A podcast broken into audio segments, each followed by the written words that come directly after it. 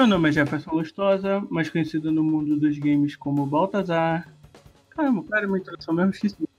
Meu nome é José, mais conhecido como Kazuhira, e hoje a gente vai falar do clássico.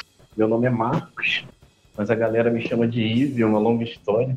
Putz, eu jurava que ele ia falar transante. Você é louco.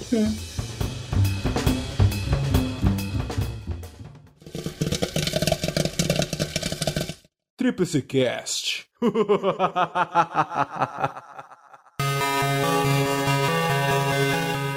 Então, hoje nós vamos falar de Final Fantasy VII. Pra quem não sabe, Final Fantasy não é uma história continuativa. Cada número traz sua própria história, seus próprios personagens, seu próprio mundo.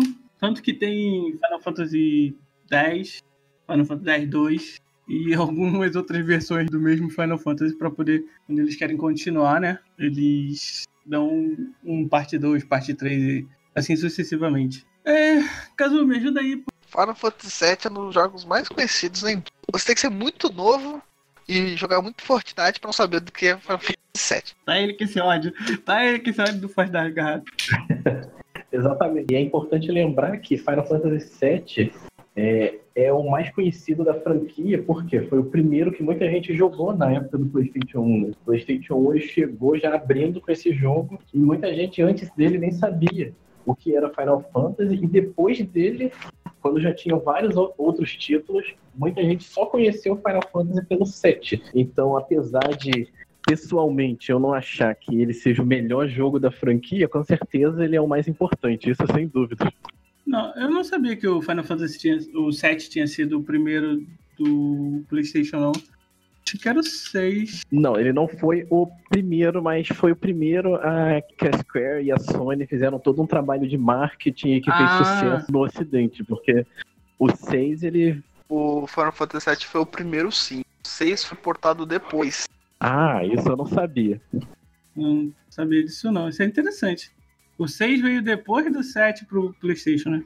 Eu sei que tem do Nintendo, eu sei que a gente jogou no emulador, mas eu não lembro de ter uma versão do Final Fantasy VI para PlayStation. Pode até ter, mas originalmente de 1997 Entendi. O primeiro Final Fantasy de PlayStation foi o. Sim, o Final Fantasy VII, que ele sairia no Nintendo 64, e por causa daquela treta da Nintendo com a Sony na época, acabou sendo lançado no, no PlayStation 1 mesmo.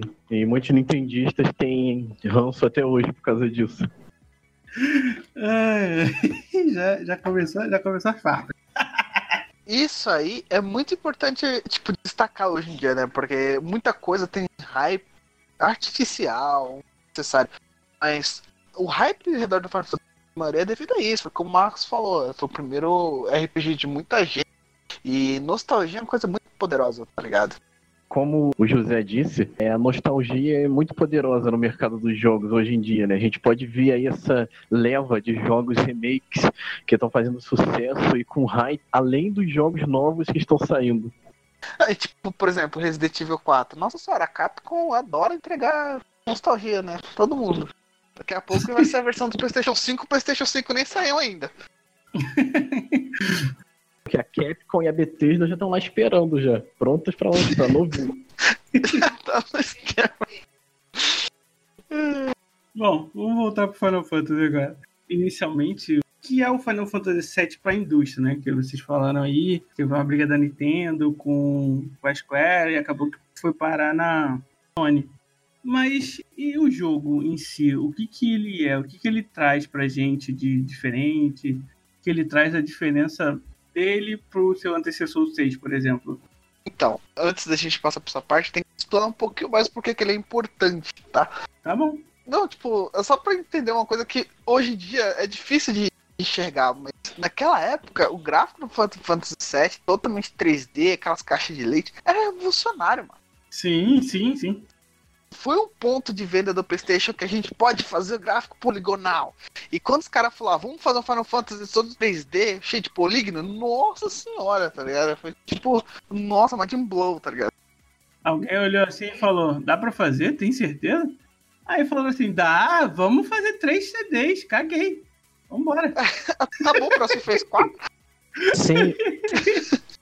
Outra coisa importante também pra época era o tamanho do jogo. Eu lembro que. Na verdade, eu não lembro porque no ano que ele foi lançado era o ano que eu nasci, né? Mas posteriormente, quando eu virei fã da, da franquia e eu ficava vendo as artes e os, o marketing da época, é, uma das principais coisas que eles falavam era do tamanho do jogo, que o jogo tinha 30 horas e que era absurdo. E a gente vê que hoje em dia 30 horas não é nada, mas naquela época você lançar um jogo com 30 horas de duração era coisa de outro mundo.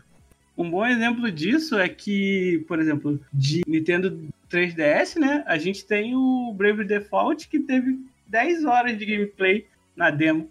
Pois é. Aquela demo é fenomenal. Puta aquela, demo é demo. linda demais. Aquela demo é maravilhosa. E 10 horas só de demo, fora o jogo.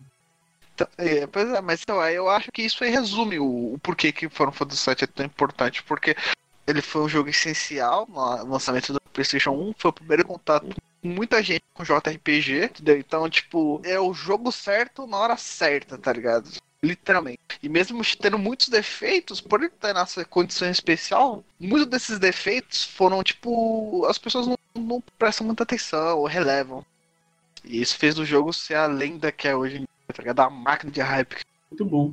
Vamos entrar agora na historinha? Bora. Porque o jogo só vende se ele tiver uma história, além da jogabilidade, muito boa, né? Ele tem que ter uma história que cativa o pessoal, uma história que envolva, né, o jogador em si Pra ele poder falar, caraca, cara, tu tem que jogar esse jogo por causa disso, disso, disso. O que a gente Exatamente. faz muito, né? O que a gente faz muito. Até porque, pela natureza do gênero do jogo, né, dele ser um JRPG, ele é repetitivo por natureza. E o que faz a gente abraçar essa repetição e achar aquilo máximo é o contexto daquilo. Então, sem uma história, realmente não funciona. Sim. E aqui a gente tem é, uma história que eu tava vendo uns vídeos, né, pra gravar esse podcast, e o cara falou uma coisa que é bem real. A história do, do Final Fantasy VII, ela se, se adequa muito bem no momento que a gente está hoje em dia, né, que é muito capitalismo, muita guerra por causa de, de, indústria, de dinheiro, e acaba que a história cai como uma luva nesse momento, que faz que a gente. Esse boom que vai ter do remake, né? O pessoal vai querer jogar já por ser Final Fantasy VII, por ser Final Fantasy, mas também muito que ele vai pegar muita gente nessa, nessa meio que, que virada aí. E a gente tem o início do jogo com a, uma missão de sabotagem numa empresa, basicamente resumido. Se fosse para resumir uma frase temática do jogo, é realmente a ganância do ser humano desgastando e explorando o planeta. Sim. E, e como você falou, não é porque eles previram o futuro tá ligado? É porque provavelmente quando eles começaram a escrever isso, eles tentaram, sei lá, tentar fazer alguma coisa mais steampunk, algo mais futurista, eles olharam, né, para as tendências e foram vendo pra onde que o mundo tava indo. E acertaram cheio. Olharam assim, vai dar essa merda aqui. É, cara. Desde o primeiro momento, o jogo já te coloca para pensar, porque ele quebra um padrão, porque você começa controlando um grupo terrorista. Aí você pensa, é um grupo terrorista, esses caras são os heróis do jogo e eu tô lutando contra quem? Aí já te coloca para pensar naquilo.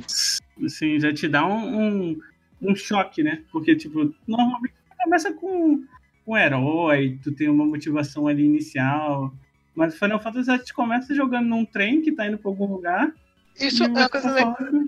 Isso é uma coisa legal, porque, tipo, o Cloud ele não é o típico herói. Talvez seja um estereotipo é, padrão hoje em dia, mas na época ele não entrava no, no perfil de herói. Então, tipo, você jogar um jogo, você tinha um protagonista que tratava as pessoas mal, de certa forma, ou com indiferença, para atacar uma usina de energia, tá ligado? Um, um ataque nuclear de um ataque terrorista, ataque nuclear. Uhum. Né? Sim, lembrando que era por dinheiro, no caso. Mercenário. É. Ele estava é? ajudando o grupo, mas ele não fazia parte de um grupo. Então, além de ele estar ajudando um grupo terrorista, ele estava fazendo isso só por dinheiro e ele não tinha um ideal ainda. É claro que o personagem vai evoluindo ao longo do jogo, mas o início dele é bem interessante. Sim, é, é uma quebra de padrões né, também. É mais ou menos o que acontece no 9 também, né? Que a gente pega um pessoal lá que está indo fazer alguma coisa contra uma rainha né? Eles querem roubar, querem lucrar naquele, naquele ambiente. Eu acho que tá, isso está virando mais padrão do que eu imaginava do Final Fantasy. Depois seguiu uma tendência, né? O Cloud foi o primeiro, mas aí depois o Squall, que também já, já era desse tipo aí, aí começou. É, porque se você olhar os Final Fantasy anteriores, tipo, até. Só foi o 4 que começou a ter mais detalhes na personalidade do. do, do por exemplo, Cécio todos esses personagens eles seguiam a ideia de herói e tal. Ok, nice. Vocês mesmo começou com a Terra, a Terra tava com a lavagem cerebral e tal. O Claude, mano, é, ele não dá, não tem um motivo para ele ser do jeito que ele é até você chegar no final do jogo e o jogo te dá uma Até o final do jogo, é, até o final do jogo. Fica, caraca, por que, que eu tenho que carregar esse maluco? Merda, cara. Cara, merda. Uma coisa que eles fizeram é o seguinte, que tipo, ele começa cuzão, tá ligado? Só que conforme eles vão progredindo, ele vai se turmando. E você esquece disso. Você pensa no seguinte, ah, essa é a progressão do personagem, tá? Ok, é básico. Ele se juntou com a galera, começou a criar gosto e viraram amigo, tal, por um objetivo maior, da Tarzan Frost. Mas aí que o jogo te joga bola curva no final lá e dá aquela explicação doida do caramba que você tá, Sim. coitado Claude, velho. Descansa Caraca, é isso mesmo? é isso mesmo? É tipo assim, né? Caraca, é muito bom.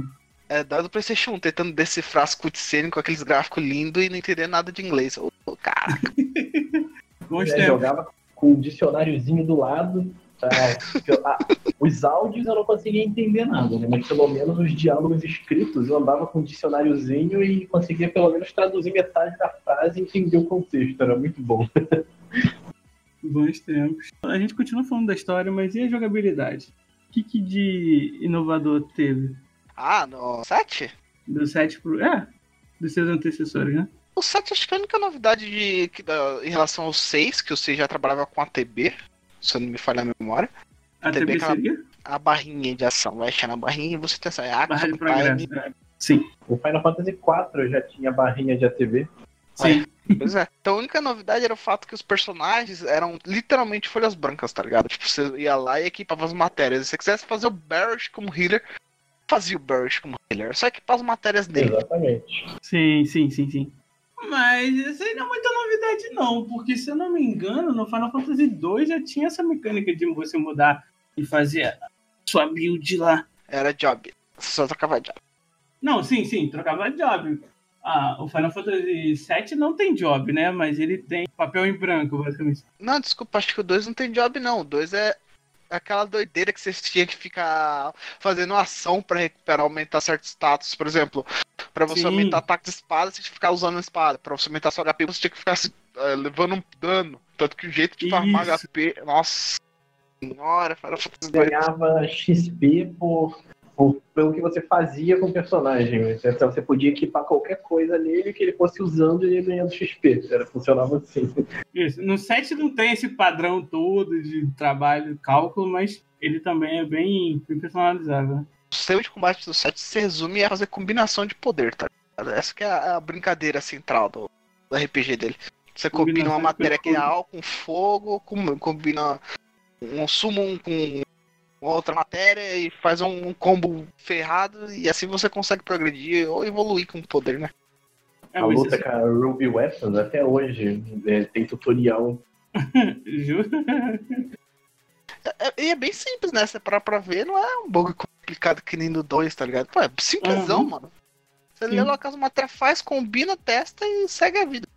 É, mas você tinha que ter uma armadura específica, né? Mas as armaduras que davam as melhores combinações tinham menos defesa, as armas que davam as melhores combinações tinham menos ataque, tu tinha que fazer todo um cálculo para tu poder pegar essa estatística. Tinha essa nuance assim, mas o problema é que você não tinha muita variedade, porque você ia pegando as coisas conforme você progredir no jogo. Então, raramente você teria que escolher entre duas, três. A decisão é: eu vou pegar a nova ou vou pegar ou ficar com a minha antiga? A nova eu consigo fazer quatro combinação. A antiga eu consigo fazer, sei lá, seis, mas essa aqui me dá mais XP. As coisas. Sim, todo esse cálculo aí tem que fazer, que é padrão, né, dos J dos RPGs. A gente vê por aí. Mas de novidade nenhuma. Ah, só essa questão, isso é. A matéria, é, o primeiro Final Fantasy já introduzia as matérias, se eu não me engano. E essa, toda essa questão dessa personalização, então, essa questão de combinação, combo, essas coisas skill. É um bagulho bem único do Final Fantasy VII até hoje. Pra, pra... Eu não lembro de nenhum jogo que. Exatamente. Mas se você for ver, aí, o gameplay dele não, não foi tão inovador assim. A questão é aquilo que eu falei no, no começo. Ele não é um, o melhor jogo da franquia, assim, tecnicamente, mas é o mais importante pelo que ele representou. Então, por ele não ter nenhuma novidade, assim, muito grande no gameplay, não significa, não diminui o jogo em nada. Não, não, não. Jamais. E sabe uma coisa que é engraçada? Eu acho o Final Fantasy mais chato de jogar do que o 7, velho. Qual? O 8. Eu acho o 8 mais chato de jogar que o 7. O 8 eu não sei, o 8 eu, o 8 eu skipei. Nossa, cara, o 8 eles fizeram um esquema de colocar magia como um item, mano. Ah, Item. é, Sim. é item, mas, mas achei. Aí você Vamos quer. para o nosso site?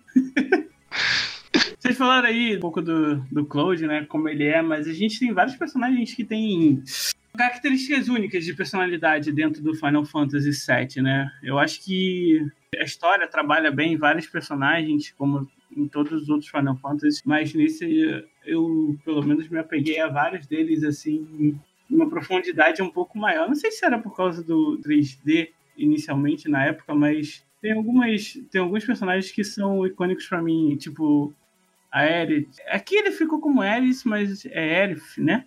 Aerith. Vocês se entendem em inglês? Fala aí o nome. Aerith, na versão em japonês do jogo, Uhum. veio a Aerith. Só que na hora da tradução eles colocaram a Aerith por algum motivo. E aqui no ocidente ficou a Aerith até hoje. Sim. Mano, não sei o que vocês estão falando. No meu jogo é sempre Maria. Não sei o que vocês estão falando. Mari. Ai, ai. Você muda o nome da menina pra Maria, cara. Que isso, É. cara. Aposto que bota o nome do Vicente como Visconde. Nossa. Não, mas por quê? Eu só fui pegar o Vicente depois do tempo. A primeira vez que eu joguei o jogo, nem sabia desse texto. Aposto que ele deve colocar o nome do Cláudio de José. Olha, eu aposto que talvez você não perderia. Não, porque a gente pensa agora, assim, né? Tipo, ah, não, mas eu sou um personagem que a gente já conhece, filme, tem história e tal. Oh, mas na época que a gente jogou a primeira vez, nossa, dá pra colocar o nome Exatamente. dele. Vou colocar aqui, colocar o meu nome, colocar o nome da minha irmã, colocar o nome do meu gato. Tá ligado? Eu nunca gostei, não. Eu sempre, eu, sempre, eu sempre gostei do nome original. Quando não vinha o nome original, que eu ficava salt. É, Caraca, que nome que eu vou botar nessa desgraça? Então, mas aí que tá. Aí você já conhecia o jeito. Como eu falei pra você, a primeira vez que eu peguei o jogo, assim, eu nem sabia que era RPG. Tanto que eu joguei tanto ele ah, no começo, assim, que eu ficava com dor de cabeça, tá ligado? Pera, pera, pera, pera, pera. Final Fantasy VII foi seu primeiro JRPG? Primeiro JRPG. Caraca. Pois é, a, gente é mais novo, tu que tem 40 anos aí. É, é, eu esqueço que eu sou mais velho que vocês. então, como então, cara, mas que isso, cara? o, o motivo eu jogar é o motivo mais escroto possível. Tipo, eu peguei o Play 1, meu, meu tio vendeu o Play 1 pra nós, né? E eu olhei assim o- a capa do Final Fantasy VII piratão, né? Obviamente. Aquele, aquela capa recheada com 3 CD. Eu pensei, mano, 3 CD. Esse jogo tem que ser bom demais, não é possível. Três vezes! moleque, mano. Assim que beleza, assim funciona. Ah, moleque, as crianças resolvem as coisas com, com um raciocínio tão bom, né, cara? É o melhor tipo de raciocínio que tem. Tem 3 CD, é o melhor dos jogos. Vou começar por ele. Muito bom. Mas vamos falar um pouco então da Elf, da Tifa, do, do Barret, a personalidade desses personagens que fazem a história girar. Então, cara, sobre esses três personagens aí, primeiro eu vou falar das meninas, né? A Tiff e a Aerith, muita controvérsia aí, tem muita gente que prefere a Tifa, muita gente que prefere a Aerith. É, né? É, Porque eu tem um, chip, tem um chip no meio do jogo, né? Exatamente. Eu, particularmente, sempre gostei mais da Tifa, mas pela importância das duas, eu considero elas tão protagonistas quanto o Cloud. Sim, sim. Igual, se igualando ao Cloud em nível de importância, então essas duas aí. E o interessante do jogo é que ele faz vários chips em vários momentos diferentes e você tem a liberdade de escolher qual que você gosta mais. E aí tem uma coisa que, que eu não vou falar aqui, que pode ser spoiler, porque tem gente que ainda não jogou o set. E vai sair o remake, né? E vai sair o é, vai sair remake. remake agora. Assim, são dois tipos de, de garotas bem diferentes. Então, assim, a Tifa, ela é aquela mais independente, é, mais durona, resolvida. E a Aerith é aquela mais meiguinha, é, que todo mundo coloca pra jogar de healer, porque combina com a personalidade dela. É um, Sim. chega a ser um pouco estereotipado, mas, mas é legal. Não, mas, mas ela ter tanto potencial como healer foi uma armadilha da Square Enix, mano. Ele queria fazer você ser. de- Foi, mano, por- eu- eu- foi maldade, foi game design no seu lado mais evil. Os caras foi. Que legal, né? Ela, olha só, olha só, ela rila tudo, tira status negativo, ressuscita e dá um boost na moral do jogador. Olha que legal. Que LB maravilhoso é esse, esse Limit Break? Essa menina tem que ficar na minha parte. Não, pera. Olha o pessoal mais esperto já deve estar pegando o spoiler. É, é.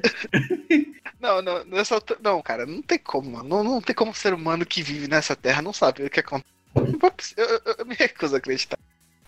É, Cássio, o, o bom, o bom do mundo é que ainda tem muita gente inocente. É o bom do mundo. Pode ter certeza Ai, que tem gente que não sabe. O Barrett que eu acho sobre ele é, é aquela figura. Eu não sei se eu colocaria ele como uma figura paterna pro Cloud, mas ele é aquele cara que inicialmente é, é durão e, e trata os outros mal, é estressado, mas o amor que ele tem pela filha dele e a consideração que ele tem por todo mundo no grupo, ele é como se fosse realmente o paizão da galera. Eu gosto muito do jeito do, do Barrett. Eu acho que, sei lá, eu me identifico um pouco com a personalidade dele.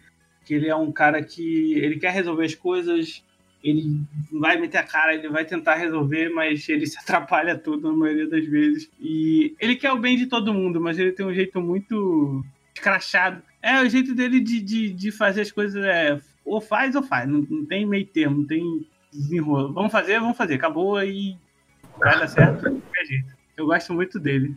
Bom, sobre personagens, cara, é, eu nem vou comentar mais assim sobre isso, porque acho que o que vocês falaram faz todo sentido, tá ligado? Acho que alinha bastante. O que eu queria comentar é que, pra evitar spoilers e tal, mas só pra todo mundo saber que, tipo, esses personagens têm muito mais que isso. E a história evolui e começa a explicar. Chega um momento que dá a impressão que o jogo é até uma série de arcos de cada personagem, né? Tipo, por exemplo, o Sim. Barrett tem muito mais nele que essa situação toda. E quando você conhece a história, o- a origem do amor que ele tem pela filha dele, isso é muito legal. Mesma coisa a Tifa. A Tifa tem, tipo. Parece ser um personagem assim, mais meio sem graça, se você comparar com os outros personagens, que todo mundo tem uma história ferrada. Ah, o Bart fez isso por causa daquilo. Ah, o Nanak tem essa história com outro personagem. E a gente vê um momento muito emocionante com o Nanak também, que eu acho que não vai ter na primeira parte do jogo, nesse remake, Pelo- né, no caso. Não vai, não. Não O- vai. o- a primeira parte do jogo vai ficar só em Midgard. Isso aí, Midgar. E a Eric tem toda aquela questão que, bom. Até hoje gente tem gente chorando, então tudo bem. E- então, tipo, a Tifa, você para, se você for olhar assim, você pensa, caraca, ok, ela. O Shark menos tem um background tão impactante. Mas quando você tem a revelação do Cloud, tá ligado? Quando eu explico a história do Cloud, quando eu dou os motivos do Cloud, que você olha pra cara da Tifa e você pensa, filha da mãe. Como assim, cara? É muito legal, cara. Eu tô, eu tô muito empolgado com essa questão dos personagens, porque na demo do remake tá claro, muito claro o esforço que eles tiveram na interação entre os personagens. Eles estão sempre falando. Então, deu uma reforçada em alguns aspectos dos personagens. O Barrett tá extremamente irritante, meu Deus do céu, socorro. Exatamente. Cara, uma coisa que eu achei sensacional mesmo na, na demo do remake foi isso aí que você falou, cara. A interação entre os personagens, os figurantes lá da Avalanche, né? Que é o grupo terrorista lá, que o Cloud tá ajudando. Os figurantes que no clássico não tinha importância quase nenhuma e você até esquecia deles. No remake ali, cara, a Jessie, cara, nova waifu pra mim, acabou. Não tem Tifa, não tem a Ares, é Jessie. Não dá não. Se os caras falam, então, gente, eu vou fazer um spin-off da Jess. Nossa, sério, eu vou comprar ele agora, mano. Tipo, eu faço a pré-venda, falar, ok, pode, pode É, é. Esquece, esquece de Jeff Sabre, ninguém liga pro Vincent, faz um spin-off de tiro da Jess que a gente compra. Então, eu queria dizer pra vocês que isso tudo é só pra vender bonequinho, mas que vai ter de vendendo de Action Figure, vai ser uma loucura, mas é, eu não joguei remake, eu não tenho é, Playstations pra isso. Esperarei feliz sair no, no PC, porque a Sony sempre faz isso, né? É a melhor coisa que você faz, cara. Sim. Você tá no lucro ainda que, eles vai, que vai sair pra PC há um tempo atrás, nem isso fazia até hoje, cara. O Uncharted, que o Uncharted 4 é um dos melhores jogos da minha vida, exclusivo de PlayStation 4. Ah, é, jogos exclusivos são, são coisa pra, pra burguês. O negócio tem que ser socialista mesmo. tem que dividir com todo mundo. Beleza, começar pela tua Steam. Passa tá sem rapidão. Concordo contigo, apesar de sempre ter jogado em Playstation a minha vida toda. Toda vez que eles anunciam que um, que um, jogo exclusivo de PlayStation vai sair para as demais plataformas, ao invés de eu ficar puto, eu fico feliz, porque eu penso assim: o jogo que eu gosto, agora mais gente vai poder jogar e eu vou poder falar com eles sobre isso. Isso então, aí, mais, mais pessoas pra gente conversar, né? Exatamente. É, eu penso assim, é de casa pra casa. né? Eu concordo com o Marcos, é bom que todo mundo jogue e tal. Mas eu consigo entender porque um The Last of Us é exclusivo. O que eu não consigo entender é o Final Fantasy VII ser exclusivo, tá ligado? Tipo, não é a Sony que tá o rolê, tá ligado? A Sony foi lá e deu um dinheiro extra e falou, ó, tô comprando exclusividade por um ano. Eu acho que isso, eu acho que isso não é tão legal, tá ligado? Mas, ah, whatever. Não é o assunto de hoje. Não é o assunto de hoje, muito bem. Ai, ai. E a gente tem outros personagens no Final Fantasy que são não menos importantes, mas dois em questão são pura sidequest, né? Eles entram, não agregam tanto, mas a história deles também é muito boa para desenvolvimento do jogo, que são a Yuna e o Vicent. Yuna na Yuffie, né? A Yuffie, isso, Yuffie. É, não, pô, é a Yuna e o Titus, tá ligado? É que, tipo, o Cloud dorme, um sonho com o Titus. Se você não entender essa daqui, eu não vou te spoiler Final Fantasy X. Aí ele acorda e fala pra você. Ele entrou em coma, desculpa. Os cabelos são muito parecidos. É Yuffie e o Vincent, né? Yuffie e o Vicent, sim. Vicent é basicamente o vampiro, né? Exatamente, ele é o Dio. e, e a Yuffie, cara, a Yuffie, ela. Eu sou suspeito pra falar porque eu nunca gostei da Yuffie, porque eu acho ela extremamente irritante, desde de- de- o clássico, né? Porque a side quest que envolve ela, cara, é um game design horrível. Nossa, não fala, cara. Não tem nem Ai, caraca. Tipo, sabe o que é o mais engraçado? Que, tipo, Hum. a história, o background que eles trazem é super importante pro, pro universo do Final Fantasy, não de forma. Quer dizer, um é de forma indireta pro plot principal, e o outro Sim. é de forma direta. A história do Vincent e a Lucrécia é, tipo, completa e explica a- o arco do Sephiroth. Então, tipo, é uma informação vital. Informação vital que eu fui descobrir anos depois, porque os caras tiveram a brilhante ideia de fazer a porra do sidequest. Quantas vezes eu voltei no salve pra pegar o Vicente, cara? Que ódio daquele personagem. Meu Deus do céu. É, e, tipo, e, e da Yuffie é importante por causa que ela. Literalmente você só tem acesso a Utah, um mapa novo, uma cidade nova, com a sidequest nova, com. Tem até um pouquinho de história com os Turks referente à guerra anterior. Se você tiver- fazer a sidequest da Yuffie, tá ligado? É, só que o problema é que ela aparece, já é um RNG do caramba pra fazer ela aparecer. Aí quando ela aparece, é outro RNG pra ela entrar na party. E aí quando ela entra na party, ela rouba todas as suas matérias. E você é obrigado a ir atrás dela. E se você não for, você só fica sem pro resto do jogo. Então é um design que não presta, na minha opinião. Ela é extremamente irritante. Além dela te roubar, o que já é uma merda, ela foge, você vai atrás, descobre a cidade dela. Quando você consegue recuperar suas matérias, você ainda tem que reequipar tudo do jeito que tava, que é a pior parte. Que você fica, caraca, onde tava essa matéria? Meu Deus, não tava aqui. E agora? Por que, que não tá dando aquele dano que dava antes? Meu Deus, cara, que saco ela. Ela é literalmente a personagem mais irritante do jogo. Porque eu não faço questão de lembrar o nome dela. Foi como o Max falou, essa ideia do jogo te forçar a ficar mais fraco, que você já tá o quê? Mais ou menos na metade do jogo, já tá começando a progredir. É realmente um Uhum. pé no saco. Um chute de saco. E é no meio do mapa, mano. No mapa Word, você tem que ficar andando com sistema Sim. randômico de batalha. Você dá um passe. Aí você dá outro passe. Essa filha da mãe. Você acha Não, ela, é bate nela, aí ela fala, ah, não sei o que, não sei o que. Aquele papinho dela. Eu lembro que você acha ela em um continente, seguir a campanha. Aí você tem que usar Sim. um arco para ir pra Utah. Aí quando você chega nesse continente de Utah, que ela rouba todas as matérias.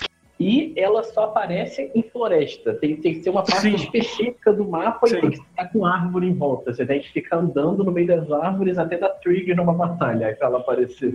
Isso aí, ela aparece pra lutar, caso. Ela aparece, você bate nela, e quando você vence ela, ela vem com o papinho. Ah, faz tempo que eu vi então. Mas eu lembro que ela só rouba a tua matéria quando você chega no continente de Utah. Ela entra pra party e ela te rouba quando você chega no outro continente. É Isso aí. Você tem que andar mó, tre mó trecho sem matéria, tipo, só no ataque básico. Bom demais, felicidade pura.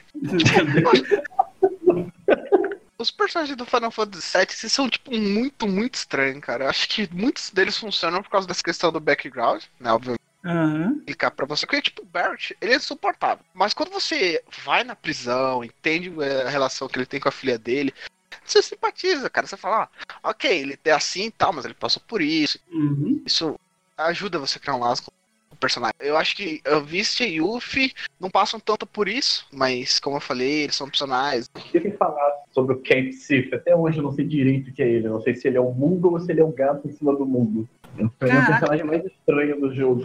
Aquilo ali não é ele. Ele é um funcionário da Shira que tá controlando aquele robozinho. Não é um robô, tá ligado? É espécie de robô. Que é o Cat City, tá ligado? Uhum. Então, tipo, tanto que no Dia of Cerberus você encontra o Cat City pessoa, que o nome dele não é Cat City, acho que é o Wes. Uhum. Não é o Wes. Então, tipo, é literalmente é, é o tipo animatron sendo controlado a longa distância, tá ligado? Entendi. Ele é um drone. Final Fantasy sempre à frente do seu tempo, né? É. Os caras já tinham drone naquele tempo. Ah, tem esse e o Nanak, o Kazu já falou. Faltou mais algum? O Cid, todo Final Fantasy tem? Tem o Cid. Ah, o Cid eu achei que ele não recebeu o destaque que deveria no set. Apesar da história dele ser bem legal também. Tá o foguete lá inclinado, tá ligado? A lore dele também é bom. Ele literalmente é um, um rabugento, cara. O Barrett é chato pra caramba. O Cid é muito. Nossa, pelo amor de Deus. É o famoso boomer, tá ligado? É, Tsundere. Deus, Tsundere. Tsundere. Nossa. É, Mas acho que esqueceu de falar do vilão, mano. What the fuck? What the hell? Que vilão? Tem vilão nesse Ué. história? Oxi, só mais que tem vilão nesse jogo, velho. Primeiro vilão do primeiro arco é o presidente da Shira. Depois vira o filho dele. É Rufus o nome, entendeu? Aí ele se torna e depois. É tipo assim, né? Que no final do primeiro arco, o presidente da Shira tem a revelação do Sephiroth. Que é o, Uhum. teoricamente vai ser o final do primeiro CD, né, mano? Que não é o final primeiro CD, na verdade. Porque quando você sai da cidade, tem explicação, você começa atrás do Sephiroth, que acaba acontecendo o acontecimento final do disco quando falar, né? Vai ter uma surpresa maravilhosa. É verdade, né? Parando pra pensar, é, o final do CD eles já tinham saído do primeiro CD, eles já tinham saído da cidade. Então, o Sim. grande momento não pode estar na parte 1 do remake, hein? Não vai estar na parte 1 do remake, mas pelo que tá rolando nas notícias, a parte de Midgard vai ser extremamente expandida. né? Gente, Porque eles gente. vão colocar um. Vamos fazer assim, ó. Spoiler! Pronto. Vai, Meu Deus do céu. à vontade. Voltando a falar dos vilões. Aí, tipo, tem a apresentação do Sephiroth que é apresentado de uma forma brilhante. Tipo, quando eu vi o Sephiroth a primeira vez, o cara falando o nome do Sephiroth, ele matando o da Shira. Ah, perfeito. Mas, quando o Claude conta o flashback e você vê o Sephiroth em batalha, vê o cara batendo 3 mil e você batendo 150, você. Ah! Entendeu? É, é esse Entendi. cara aí. Ah, tá. Ele que é o vilão? Ok, tá bom então. Tipo, isso é um jeito muito legal dele usar gameplay pra contar uma história. Porque o, o narrativo, o Sephiroth, é um cara forte, ele é um herói de guerra. Tá ligado? Então, tipo, os caras te falam isso. Se você não estiver prestando atenção, whatever. Mas no meio da batalha, quando você morre pro bafo do dragão e o Sephiroth vai lá dar 4 mil de dano com a magia de gelo, aí você 3. Ah, o Sephiroth é forte pra caralho, né? É esse Eu- cara aí que eu vou tipo ter que genial. enfrentar mesmo, tem certeza? Não, e o pior é que você enfrenta ele tá bem pior. Tipo, muito pior, tá ligado? Sim, pra você ver também a progressão do personagem que a gente controla, né? Como coisas ficam fortes. Exatamente. Porque, tipo, ele é uma técnica muito usada em anime, mano. O anime chega, mostra o vilão, aí o vilão faz alguma coisa que mostra o poder dele. Aí, aí esse aqui é o, é o nível de poder que tem que chegar, que você tem que superar, tá ligado? Uhum. O Final Fantasy VII faz a mesma coisa. Ele fala, olha, o cara tá dando 4 mil de dano de magia de gelo, cara. Ele é o vilão. Você tem que chegar aqui pra vencer ele. Só que, como a história progride e começa a superar expectativas, é a mesma coisa que acontece com quando você chegar a ponto de enfrentar o Sephiroth, a história já tá em outro patamar, tá ligado? Sim. Ele já virou nível de poder de Dragon Ball e já começa a ficar exagerado. né? Tá Mas, pô, tá falando aí de nível de poder, né? Mas o Final Fantasy é um dos poucos jogos que te bloqueia, né? Teu nível de dano máximo pra você ter que ter a luta derradeira por horas e horas na frente do, do seu videogame, no caso, na época, né? Você tem aquele 9.999 de dano, que é uma merda, que é o dano máximo. Aí vem um vilão, olha pra você, opa, pera aí, deixa eu tirar 999 mil aqui. Puf! Mas na época do Final 7 a gente não, não era tryharder, não. A gente chegava lá nível 99. A gente chegava lá nível 70, 60 e ficava uns 40 minutos lá rezando pra não morrer, tá ligado? É louco demais. Usando poção, que nem maluco, tudo errado. Filho, nossa senhora, se não fosse o sumo da Fênix lá pra. É o Final Blow, que é uma matéria que você dá quando você vai morrer, você dá o último hit. E a sumo da Fênix, que quando você Uhum. sumou a Fênix, você ressuscita os aliados. Você combina os dois, faz o Obocombo doido lá da matéria. Mano, já era, velho. Era, era GG, velho. Mas foi como falou, tipo, era esse tipo de coisa, um desespero que você sobrevivia. Hoje em dia, você vai jogar qualquer JRPG, ou porque você é experiente, ou porque você pesquisou, tu já chega no último boss com os dois pés no peito, tá ligado? 13. Sim, sim. Exatamente, tá enrolando em cima dele já era. Quantos bosses eu- não ganhei por, tempo, cara? Eu ia lá, dava poison, aí dava paralyze, dava slow e meu tava rest em mim. E ficava. Poison, paralyze, rest, slow. Até ele morrer. Então, eu não tinha dano. Aí de vilão mesmo, acho que é- começa com a Shira, vai pro Sephiroth, depois volta um pouquinho pra Shira, no começo acho que do segundo CD, que eles começam a ativar os canos expostos a- Sim. as Emerald Welcome e tal. E, e volta pro Ojo, muito importante o Ojo. O Ojo também é um puta vilão da história. Só que ele é o tipo de vilão, ele é diferente do Sephiroth que. que o Sephiroth, tipo, nem dá pra falar que ele é o vilão, porque você tem um discurso de que ah, ele foi manipulado pela Genova. Ah, mas ele foi criado pelo Ojo. Então, tipo, você tem o Sephiroth, que é a cara ali de tudo, mas você tem os motivos por trás, que é a Genova e o Ojo. O Ojo, eu acho que se fosse pra falar, seria o principal vilão da série seria o Ojo, tá ligado? Eu ia falar isso, cara. Eu acho que, assim, vilão, assim, de verdade, eu acho que só hoje mesmo que. Cara, quantidade de merda que o cara fez é complicado e ele é o vilão que faz a história girar na real, entendeu? Porque a história acontece a partir dele, né? Ele tá ali pra dar o o plot, ele que faz o Sephiroth, ele que vai lá e tira de novo do estado lá que ele tá, fica tirando o bagulho. Ele que gerou o bagulho pra ficar roubando live stream. Live stream não, a. Como é que Eu é o nome? que todos os vilões são, o- sabe, fizeram por merecer a, a- tipo a Shira pegando energia do planeta, a, a corrupção e, e a maldade do, do presidente, lucro a todo custo. Sephiroth por ser louco ou por ser manipulado de um jeito ou de outro. Tá ligado? O Mas hoje, tudo obviamente, o hoje tá por trás. Tudo É, sim, mas-. O hoje é um grande motivo de muita coisa na história, sim. Mas assim como a Genova. Mas não é só ele, entendeu? Tipo, ele realmente tá por trás de muita coisa e eu acho que ele é o grande vilão da série. Tanto que se você vai ver os jogos expandidos, ele vai- é muito recorrente na, na série Final Fantasy VII de forma geral. Sim. Sim, esse Sephiroth é um dos personagens mais populares da, da franquia como um todo, né? Não do set. E é um dos vilões mais sem graça que ele tem, mano. Porque se compara com o Kefka, se compara com. Tá ligado? O Emmett Selk do Final Fantasy XIV é melhor que ele. Pois é, mas Só porque ele é belo. L'Oreal. Leal, é. É porque, pra ser justo, o, o Sephiroth também só fica na apariçãozinha de fantasma no primeiro e segundo Sim. final do segundo CD que ele realmente, efetivamente, aparece na história pra fazer alguma E, né, aí já começa destruindo corações e depois vai só varrendo o chão com o resto que sobrou da gente. Eu, tipo, o também atrapalha bastante o, o Sephiroth é porque eles deram muita atenção pros personagens. Então, tipo, a parte final ali, onde que Sephiroth seria o vilãozão, como tem uma revelação com o Cloud, perde-se muito do passo dele, tá ligado? Tipo, eles poderiam estar fazendo alguma coisa com o Sephiroth, mas os caras fazem, não, vamos revelar essa parada aqui com o Cloud e, e os clones e tal, e é o Ojo, tá ligado? Acho que acho de vilão o jogo tá bem servido. É, sim, sim. Bastante vilões a gente tem nesse, nesse Final Fantasy como, como vários outros, né? A principal diferença do Final Fantasy VII clássico pro remake. O que vocês acham que mudou? Além, claro, do gráfico, né? Pelo amor de Deus, se vocês falarem gráfico, eu vou dar na cara dos dois aqui.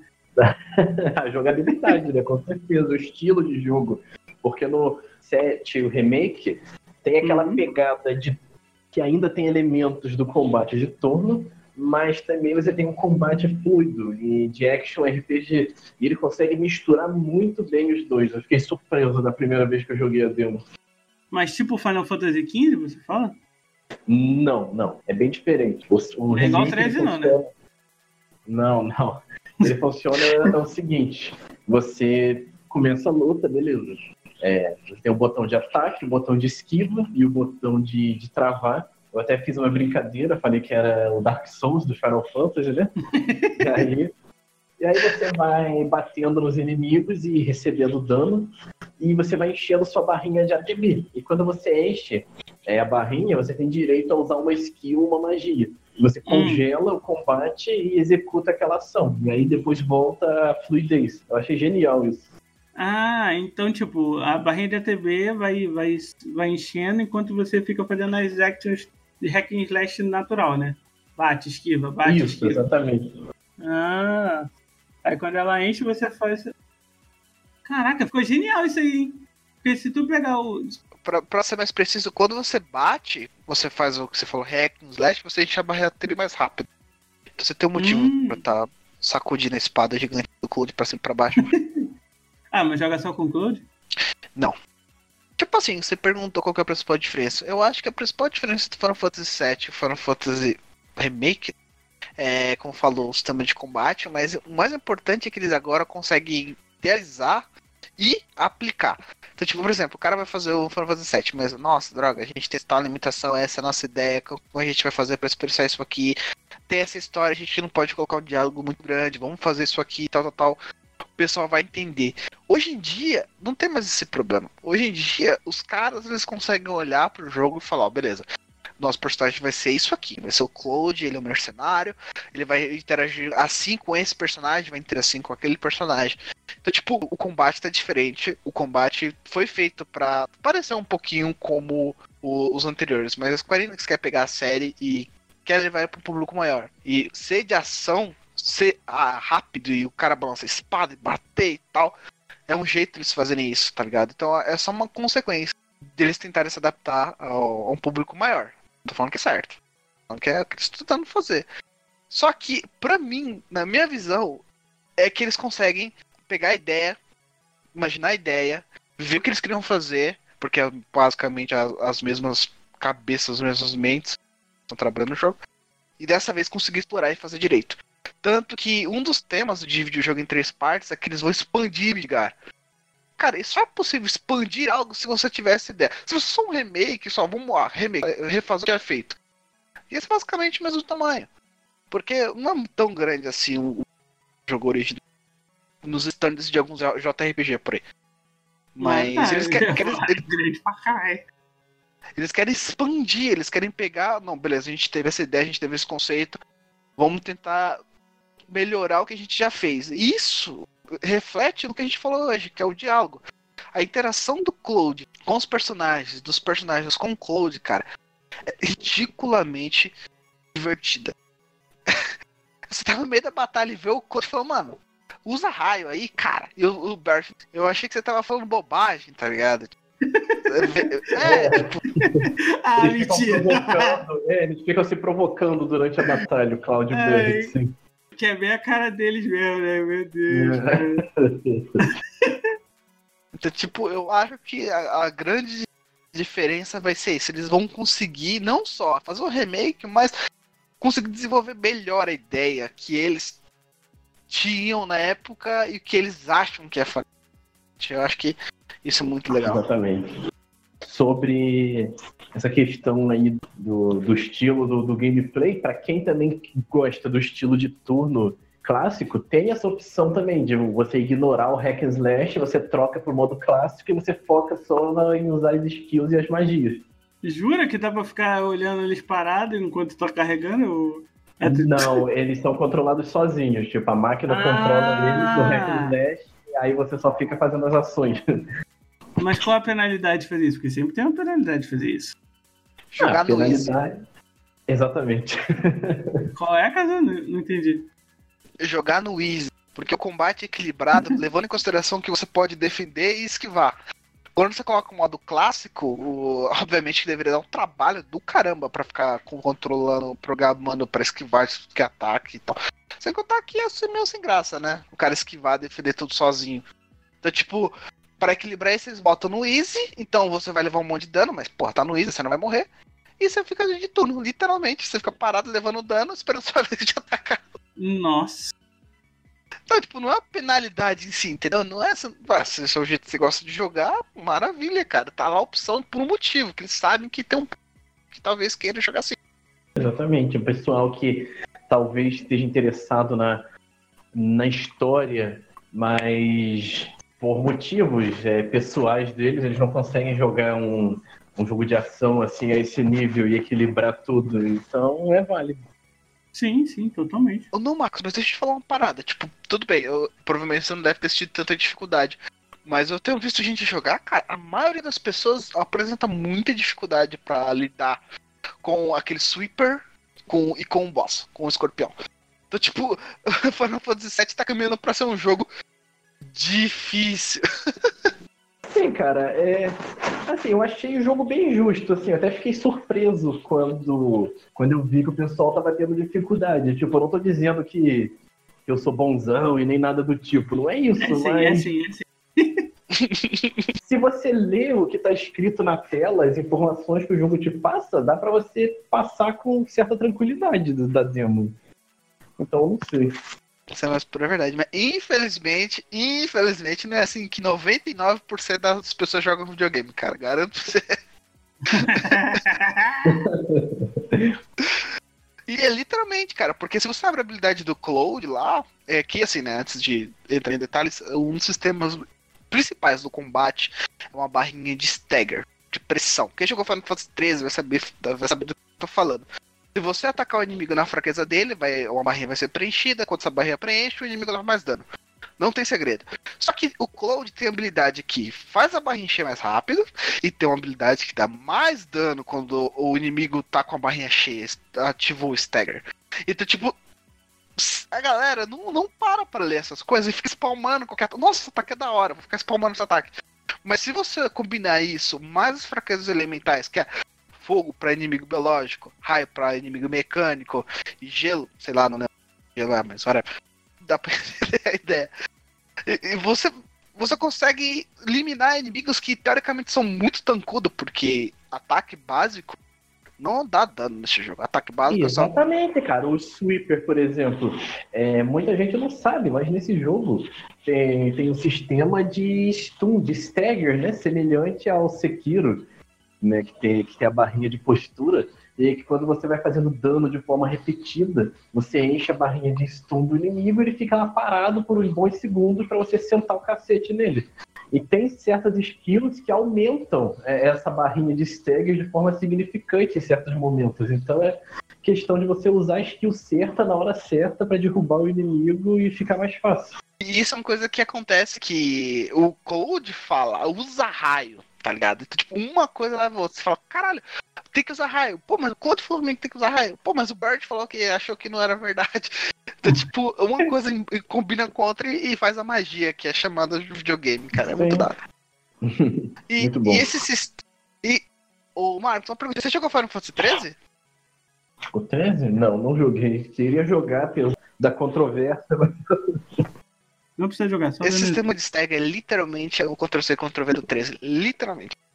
Tipo, o Final Fantasy 13 ele é baseado nisso, tipo, de você explorar a fraqueza do inimigo, só que não, é, não são os mesmos elementos, nos, nos mesmos ataques, mas você explorar a fraqueza do inimigo, bota o inimigo em stagger pra você causar mais dano, tá ligado? muito bom. E eles aplicaram. É tipo que Final Fantasy é isso, né? É pegar os mesmos conceitos e repetir e aplicar de uma forma diferente, né? Tipo, Contando uma história nova. Exatamente, isso se aplica para a mecânica. Vários usam ATB, mas usam de forma diferente.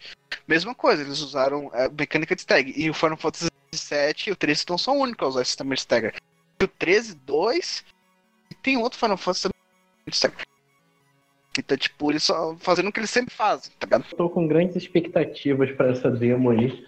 É, para esse remake, quer dizer, só pela demo que eu joguei, já consegui elevar bastante minhas expectativas. Se todo o resto do jogo é, seguir a mesma qualidade do que a gente viu ali, é, vai ser facilmente um dos concorrentes ao GOT. Eita! Não é que assim, é uma demo, né? Então não dá pra ter certeza. Porém, eu tenho medo do jogo ser o Final Fantasy 13 parte 7, tá ligado? Tipo, cara, eu, é Não faz demo, isso. aquela parte Não de faz isso, eu tava tão feliz intro. até agora ouvindo do jogo que você vai falar que vai ser 13 parte 7 vai me magoar, cara. Cara, tipo, a intro, eu não sei se é porque a intro ou se realmente vai ser o ritmo que eles vão fazer o jogo, entendeu? Mas é literalmente só vai pra frente. Você não tem. Entendeu? E o set original, a parte de Midgar inteira é assim, tá ligado? Você até chega numa cidade e tal, mas literalmente tu vai pra frente. Que Final Fantasy, de certo modo, é assim, né? O jogo só abre quando você chega no Open World. E a gente sabe que a primeira parte vai ser inteira em Midgar. Então, não sei, tá ligado? Não tô falando que é. O jogo não saiu. É uma coisa que eu vou ficar de olho pra saber o que eles vão.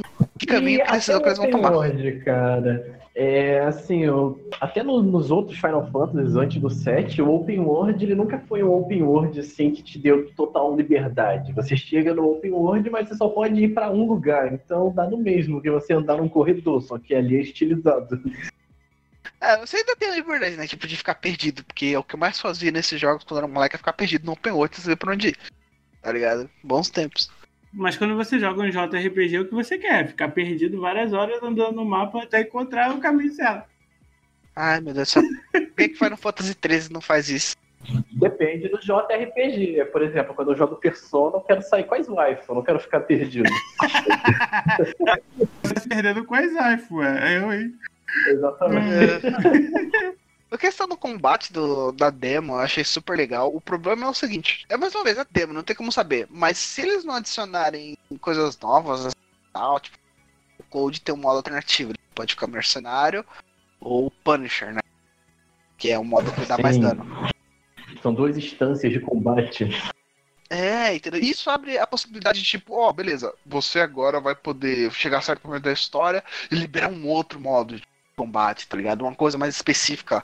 Sei lá, estilo Kingdom Hearts, que ele começa a faz, lutar que no Adventure Children, que ele fica pulando, flutuando. Então, tipo, tem possibilidade, tá ligado? No sistema, mas inicialmente eu acho que tá bem básico. Tá bem básico. Principalmente jogar com o Barrett. Barrett ele é bem de boa. Tipo, muita coisa pra fazer com o Barrett. Até porque também, né? Por design, o que você acha que você vai fazer com um cara que tem uma metralhadora na mão? Atirar.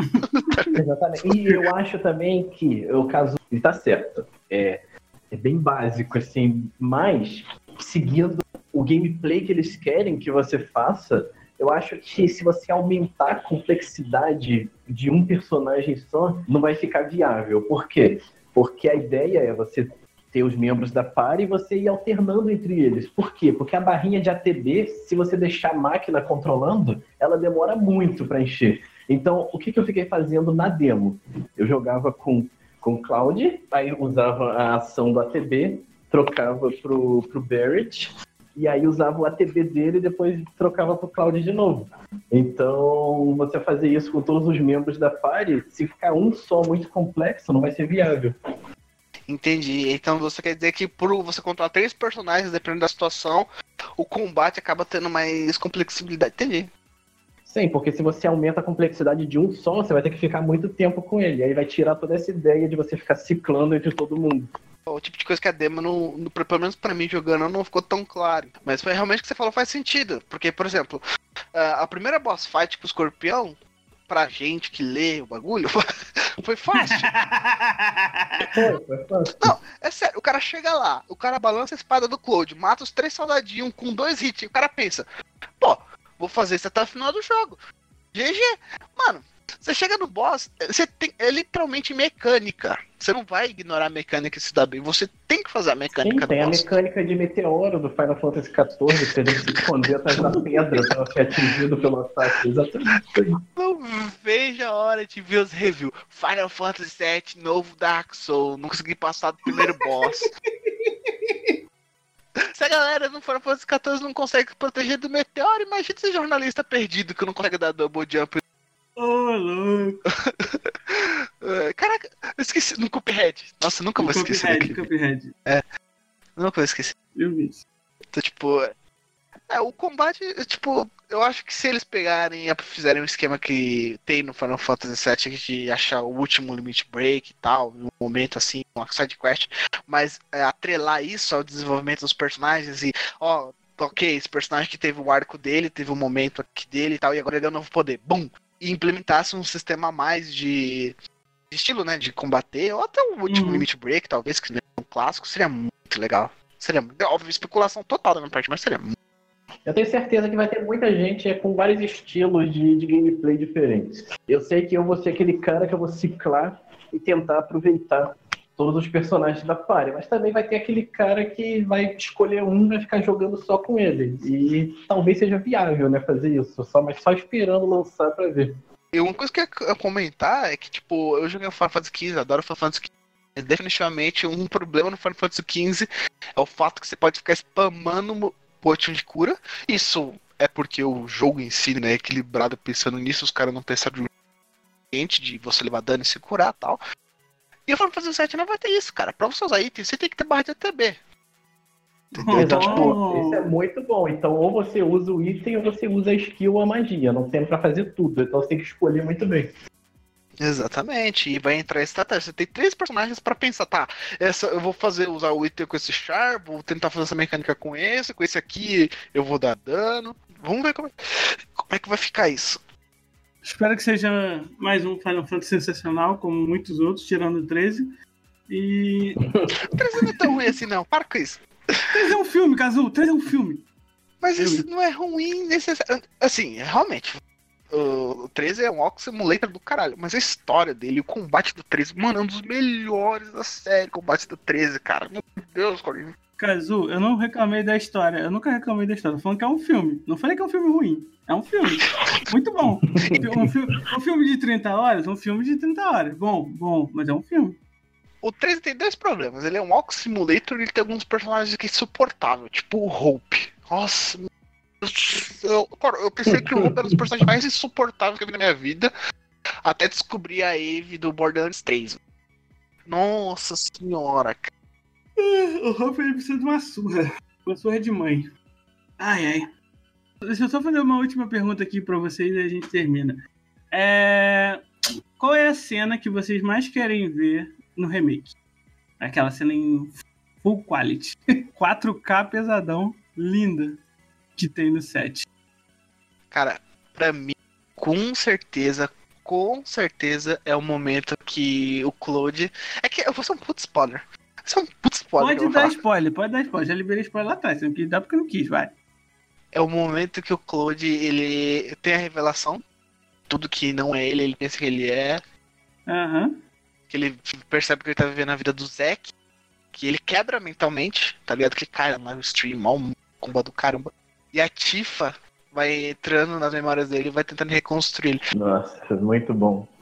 Eu acho que essa parte, se eles fizerem direito, coisa que pelas interações dos personagens, pela qualidade do diálogo que a gente tá tendo na demo, eles vão conseguir fazer se eles manterem esse nível, mano, vai ser muito da hora. Ver aquele personagem que você tá o quê? 40, 50 horas quebrado e, e as pessoas tentando reconstruir ele, tá ligado? Muito bom. E as cenas que eu quero ver são três, no caso, né? Putz, primeira... Eu vou ter que faltar isso aí. Seu pai. A primeira que eu tô bem ansioso é pra morte da Aerith, o Sephiroth atravessando ela com a espada. Eu sei que vai gerar muitos memes e eu tô ansioso por isso. Nossa. A segunda é a parte do Gold Saucer, que você tem um encontro romântico com uma das duas. Hum, ou com, o Bert. Ou, com o Bert. Não esqueça, Bert. Vai ser muito bom. Ah, a terceira. Na verdade, são quatro. Vou pra terceira Ih, agora. A terceira. Vai aumentando, vai aumentando. A terceira vai ser o Cláudio vestido de mulher pra entrar no prostíbulo. Sim, sim, sim, sim. Eu preciso ver isso, cara. e a quarta cena vai ser na luta final. Quero ver o que eles vão fazer com aquele ataque do Sephiroth, que ele destrói o sistema solar, basicamente. aquele ataque que demora 5 minutos, né? Aí, aí Sephiroth faz o ataque dele 5 minutos. Aí você vai lá usa o Knights of the Road mais 5 minutos, tá ligado? Foca em 10 minutos, passou um turno. Exatamente. É isso aí? Então, basicamente, essas quatro cenas é que eu tô mais aguardando. Beleza.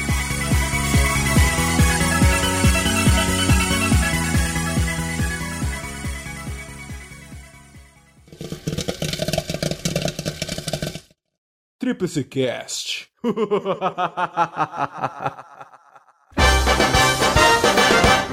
Então, senhores, terminamos por aqui. Foi muito divertido. Obrigado Kazu, por mais um podcast. Obrigado por ajudar aí. Valeu, Marcos. Muito obrigado mesmo pela sua participação. Espero que esse ano você consiga participar do, do GOT, tá? Por favor. Arruma essa agenda aí. Beleza. E, Pode deixar. bom, bom, pessoal, é isso. Ficamos por aqui.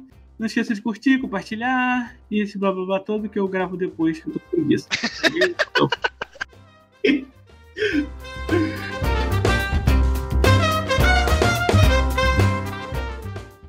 Tríplice Cast. Um oferecimento. Tríplice Force.